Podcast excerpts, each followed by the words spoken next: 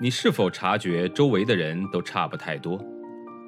他们像不像流水线上被生产出来的标准件，有着相似的想法、类似的人格？又或者，你对西方某些发达教育抱有着神秘感？那留学又意味着什么？也许本书会给你一些启发和答案。欢迎收听《十一岁去德国：一个中国女孩的留学经历》。作者夏千若，演播生意人陛下。另一堂阅读课的女老师是一位对马克思韦伯的理论研究了多年的专家，名字后面跟着法国人的姓。她头发和眼睛都是黑色的，她也只穿黑色的衣服，包括各式各样的上衣、裤子、裙子或者大衣。甚至佩戴的耳环和项链也是黑色的材料打制的，全身上下永远是黑色。不论在课堂里还是在街上，从没有学生见他用别的颜色打扮过自己。这位四十多岁的女讲师让学生们轮流准备当日必读章节的报告。我感到准备关于韦伯理论的报告实在很有难度。如果是关于某方面的总体的理论，还可以参考很多分析和讲解的文章。但是，按照一个个段落一字一句的来解释和分析韦伯的文字，基本只能靠自己大脑的理解能力。韦伯的语言一句套一句，各种因果以及条件关系错综复杂，特别是在德语中，一句主语可以有很多副句来修饰。有时书里的一整页就是一句话，这跟中国的古典文献正好相反，通篇是言简意赅的警句，语句越短，越蕴含的意义越丰富，表示越有文采。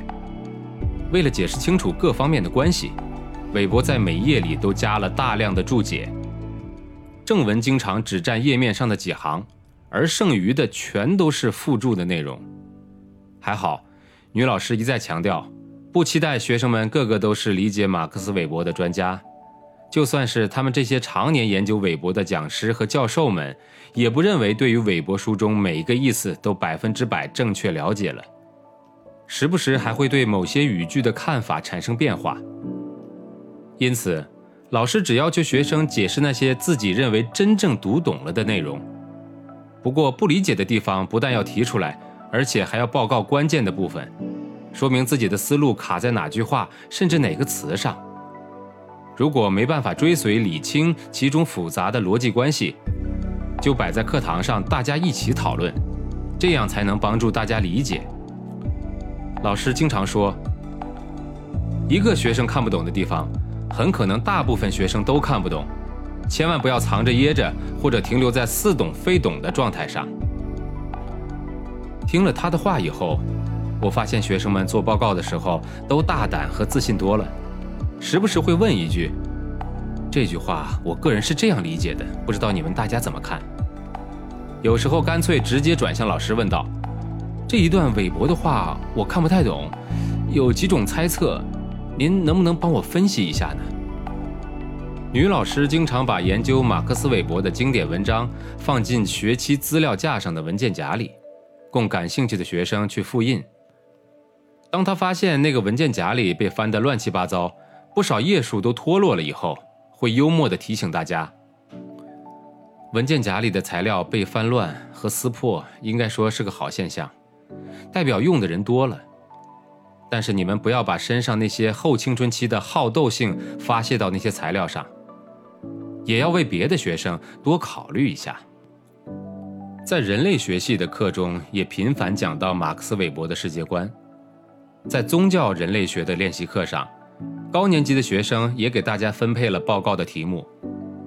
我和一个来自塞尔维亚的女孩一起准备韦伯关于学术研究中客观性的报告，主要说明本身不信教的学者如何客观地去分析宗教这种现象以及相关的理论。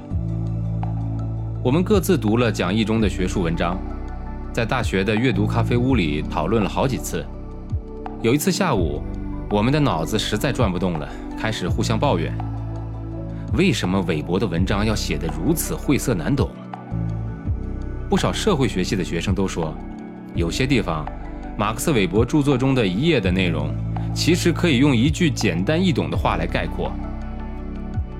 不过，我听老师在教学生写论文的时候曾经说过，在韦伯和马克思的那个年代，文章通常都写得很复杂，他们习惯于一句主语附加很多关系从句，这样也代表了学术的深度。但是在今天这个时代，学生们写论文时，语句表达应该以简单明了为主，不要重复，也不要用过多的关系从句。本章节演播告一段落，感谢您的收听，欢迎订阅。